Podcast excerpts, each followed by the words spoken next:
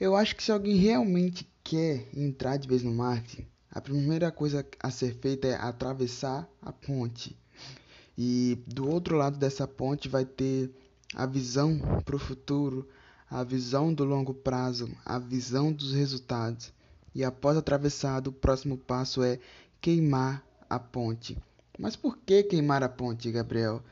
Para que seja um caminho sem volta, um caminho sem arrependimentos. Entra e continua. Hum, não tem como voltar. Você passou de um certo ponto, não tem como mais voltar. Ou seja, você segue em, ou você segue em frente ou você segue em frente.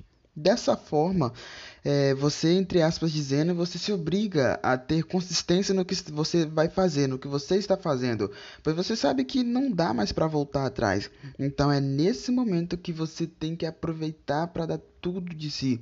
E quando os resultados aparecerem, você vai ver que queimar a ponte não foi uma coisa ruim ou para te prejudicar, mas sim para o seu próprio bem. E qual o momento em que eu queimo a ponte?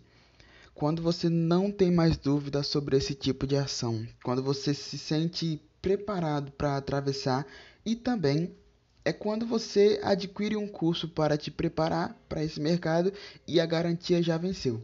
A partir desse momento a que a garantia vence, você queimou a sua ponte. E daí não tem mais volta. Você é obrigado a utilizar a consistência.